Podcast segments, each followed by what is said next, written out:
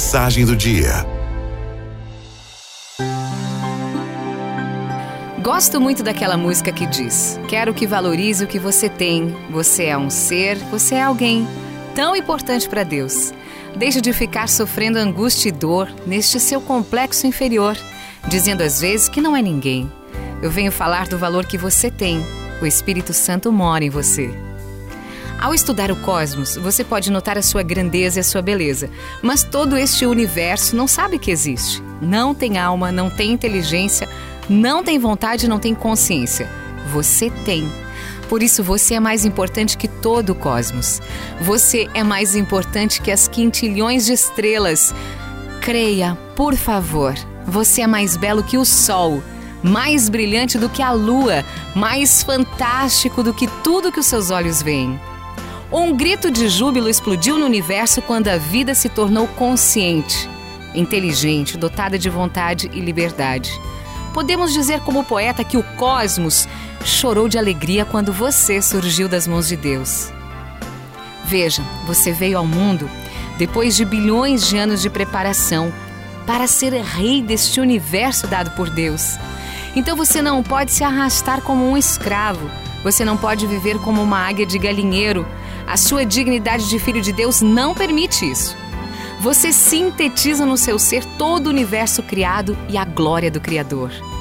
Você é a meta de toda a criação. Você é a voz e alma do universo.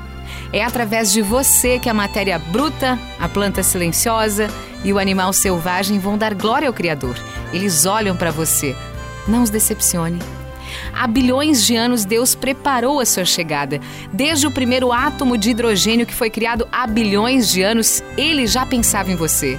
E quando você foi gerado por seus pais, de todos aqueles 500 milhões de espermatozoides, só um fecundou aquele óvulo bendito da sua mãe, e daí nasceu você. E ninguém jamais será igual a você, porque o Criador trabalha com exclusividade. Não aceita repetir as suas obras.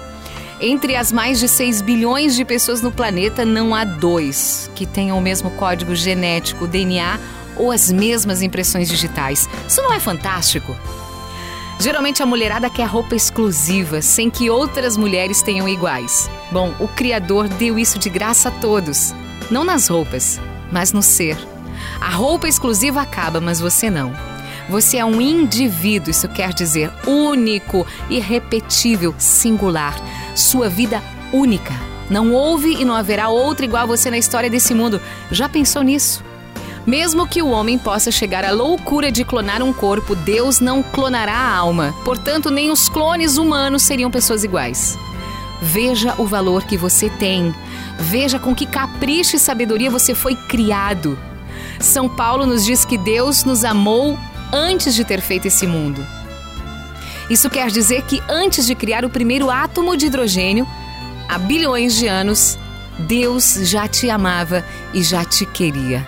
Antes de ser filho dos seus pais, você já era um filho amado de Deus. Guarde isso no coração. Você tem valor. Araldo